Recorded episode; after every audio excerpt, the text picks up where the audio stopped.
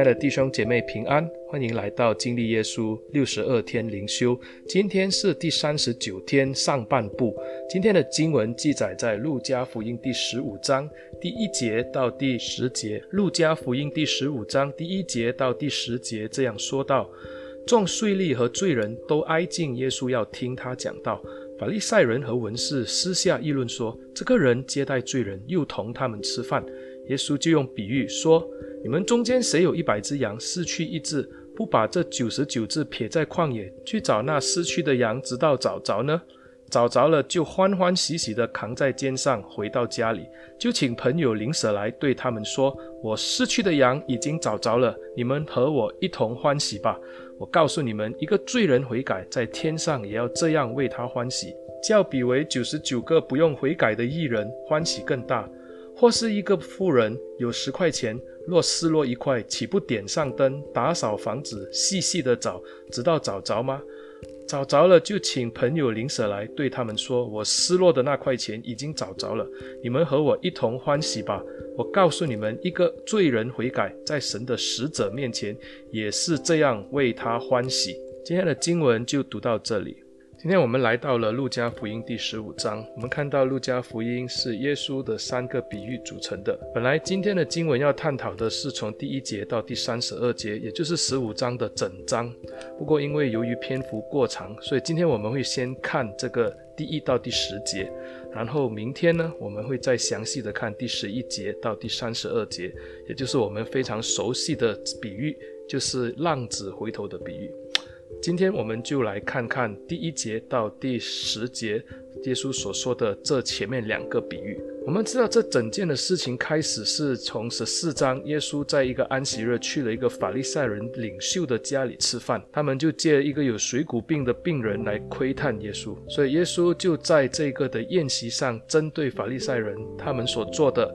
耶稣来教训他们，而在昨天我们所看的经文，就是耶稣也针对那些跟从他的人，耶稣提出了他的要求。耶稣要求这些跟随他的人必须付上代价。然后在十四章第三十五节，耶稣说了最后一句话，就是有耳可听的就应当听。看来这一个的事情还没有完结，因为十五章一开始。这些跟随耶稣的群众当中，有一群的人，就是这些罪人和税吏，就挨近了耶稣。他们挨近耶稣，是因为他要听耶稣讲道。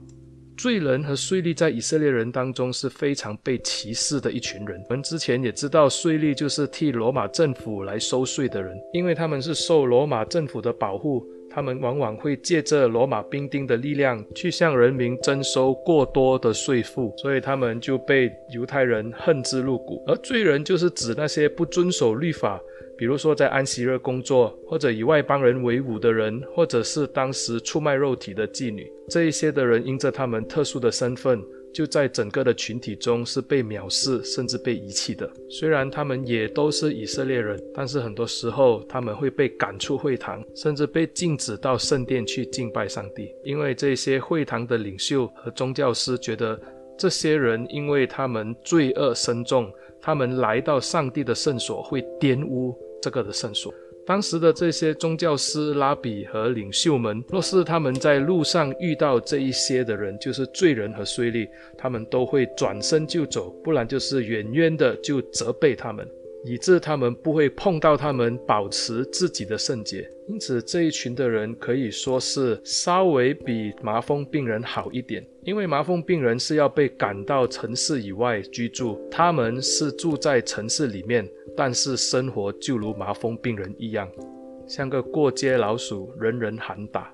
他们在城内恐怕是寸步难行的一群人，所以因此在第二节，法利赛人因为看见耶稣接待这些罪人和税吏，他们就彼此的议论，因为他们认为身为一个宗教的导师。像耶稣这样的拉比，应该注意自己的言行举止，免得遭人画饼；或者耶稣靠近他们，就会沾染了这些罪人的污秽。所以他们议论耶稣怎么可以如此的不小心；或者他们在当中也认为耶稣是以罪人为伍的人。因此，耶稣知道他们是如此的想法，耶稣就设了三个的比喻来教育他们。这三个的比喻都有不同的意义。首先，前面两个的比喻，耶稣要告诉这些的法利赛人和文士，对于罪人，上帝的看法是如何。然后呢，对于罪人法利赛人，他们应该做什么？当然，最精彩的就是第三个比喻，也就是浪子回头的比喻。耶稣是直接针对法利赛人和文士，要他们自己去决定，到底他们要不要去执行上帝赐给他们的职分。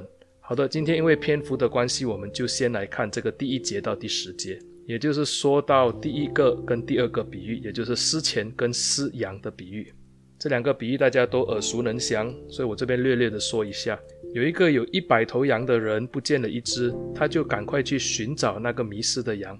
他找着了就欢喜快乐。失钱的比喻就是有一个的富人，他有十个银钱不见了一个，他就在家里点灯寻找。结果找到了，他就欢喜快乐。从表面上来看，这两个的比喻都是在说到失而复得的喜悦。当然，我们看到这里，有人恐怕会这样问：这个粗心大意的牧羊人，他把九十九只羊撇在旷野，自己跑去找那一只，难道他不害怕吗？不害怕他不在的时候有狼来攻击他的羊群，或者这九十九只羊趁他不在的时候乱跑？等到牧羊人找到那一只迷失的羊回来，搞不好九十九只也不见了。亲爱的弟兄姐妹，当我们看耶稣的比喻的时候，我们要理解一件事情：往往耶稣说比喻的时候，只有一个的教训，而且其他的细节其实不是在我们的考虑范围之内，我们不用去过度的解释它。当然，我们说到这个比喻的时候，撇下九十九只羊在旷野。当然，这是一个不好的做法。不过，我们从文化，我们从背景理解到，牧羊人出去牧羊的时候，不是一个人出去，他通常都是结伴的出去。而这一群的牧羊人，通常都是彼此的照顾。而且在这些旷野地，他们都有设好这一个的羊圈，以致呢，他们会把羊先放在羊圈里面，然后呢，这个牧羊人就去寻找他的迷失的羊，而他那九十九只基本上都是托给他的朋友替他照顾。当然，这里我们不用过度的去解释这九十九只羊是如何如何的。我们要看到的就是这一次被找回来的迷失的羊，是让牧羊人的心何等的欢喜快乐。另外，就说到这个失钱的比喻，这个富人有十块钱，不见了一块钱，他就点灯寻找，找到了就很快乐。今天你可能会说啊，不就是一块钱吗？为什么要这么大肆周章呢？是的，这里的一块钱在希腊的原文里面叫做 drachma。相等于罗马的一钱银子，大概是 denarius，大约是当时的工人一天的工资。数目的确是不大。不过，对一个富人来讲，这可能就是价值非凡，因为在当时的社会，女人是不可以出外工作赚钱的，所以呢，她基本上是没有钱的人。没有钱不是讲她很穷，是她没有能力拥有钱的人。所以，对一个女人来说，一块钱或是一文钱都是价值非凡。所以，她有十个不见了一个，她当然要去找。而且在当时古时候的犹太人的房子通常没有窗户，或者窗户是很小的，所以他必须要点上灯，打扫房子，细细的找，找到的时候就欢喜快乐。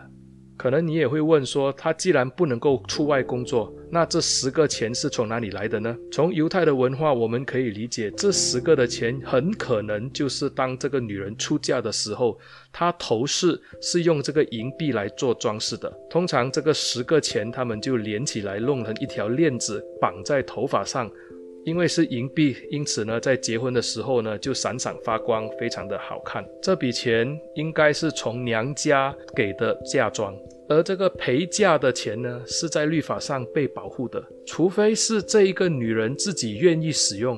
不然，连她的丈夫也不能随便拿来用。所以，你可以知道这个的钱对这个女人来说是何等的重要。当她的钱被找到的时候，她不只是自己快乐，她还叫了朋友邻舍一起来快乐。耶稣在解释这个比喻的时候，在第七节跟第十节就说了几乎是同样的话。耶稣说：“我告诉你们，一个罪人悔改，在天上也要这样为他欢喜。”所以，我们来看看。这个一只羊不见了，还有一块钱不见了。从真正的市面价值来看呢，羊是比钱更大的。不过，我们要从失主的角度来看，一只迷失的羊对牧羊人来讲是何其的重要。一个钱币对一个女人来讲，那是极大的代价。对于上帝来说，一个罪人的悔改，对神来说，那是极大的欢喜。因此，我们一般解释这两个的比喻，都会说到，这是要说明罪人必须要悔改，这样会让天上很快乐。是的，表面上真的是如此。天上的使者会为我们的悔改感到欢喜快乐。不过，我们要看这段的经文，必须要理解，耶稣当时是针对法利赛人而说了这两个比喻。那么，我们从耶稣的角度来理解，恐怕它的意义是更深入了。让我们来注意这一个比喻的一些细节。耶稣开始说比喻的时候，在第四节，耶稣说：“你们中间谁有一百只羊，失去一只？”不把这九十九只撇在旷野去寻找那失去的羊，直到找着呢？耶稣是向法利赛人来发问说：“你们中间谁有？”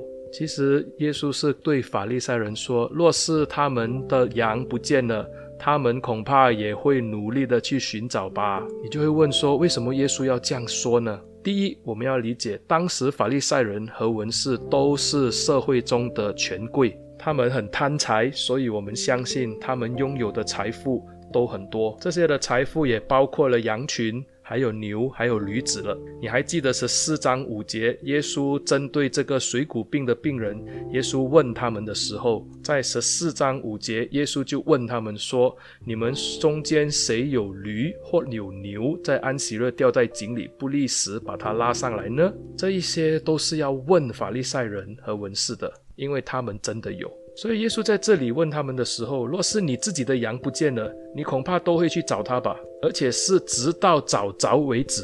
第二方面，我们看到法利赛人和文士既身为民间的宗教领袖，他们都在属灵上的意义是牧羊人。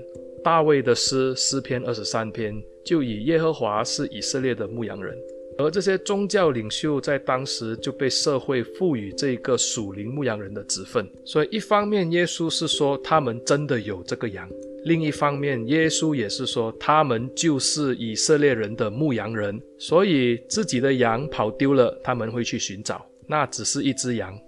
这个时候在以色列民中有人迷失了，就是这些罪人和税吏。请问这些以色列的牧羊人，他们有去寻找吗？耶稣在比喻的后面说明了，这个罪人悔改是叫天上欢喜的真理，因此要叫上帝的心欢乐，是找罪人，而不是遵守律法，维持自己的圣洁。寻找迷失的罪人的责任是这一些宗教领袖他们的责任。可是我们看到，在那个时候，这些的宗教领袖，他们非但没有引导罪人悔改，他们还处处的为难这些的罪人。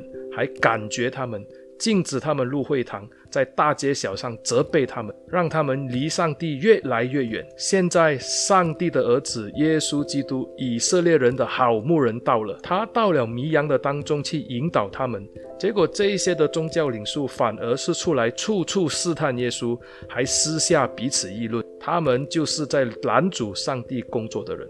所以要悔改的不仅仅是这一些犯罪的罪人和税吏，恐怕耶稣在这边要指明的就是要第一悔改的就是这一些的宗教领袖和文士们，回到上帝本来要他们做的事情，而不是在那边处处为难这些的罪人。他们要寻找回他们本是牧羊人真正的身份，去寻找的是世上的灵魂，引导他们回到上帝的国度。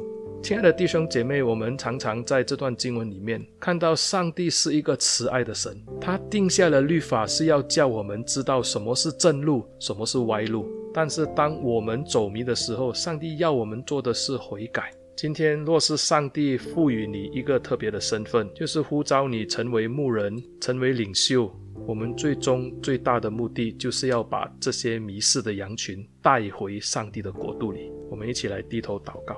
亲爱的主，我们感谢你。我们如羊走迷，偏行己路，伤了你的心。但是你却不辞劳苦，远远的来寻找我们。你把我们扛在你的肩上，带我们回到羊圈当中。你洗涤我们，你帮助我们，你牧养我们。主啊，求你怜悯。倘若主你今天赐予我们有机会也牧养你的羊群，恳求天父开我们的眼睛。让我们可以把罪人引导回来到你的国度当中，求神给我们有忍耐的心，有更多慈悲的怜悯，去把罪人引导回到你的国度。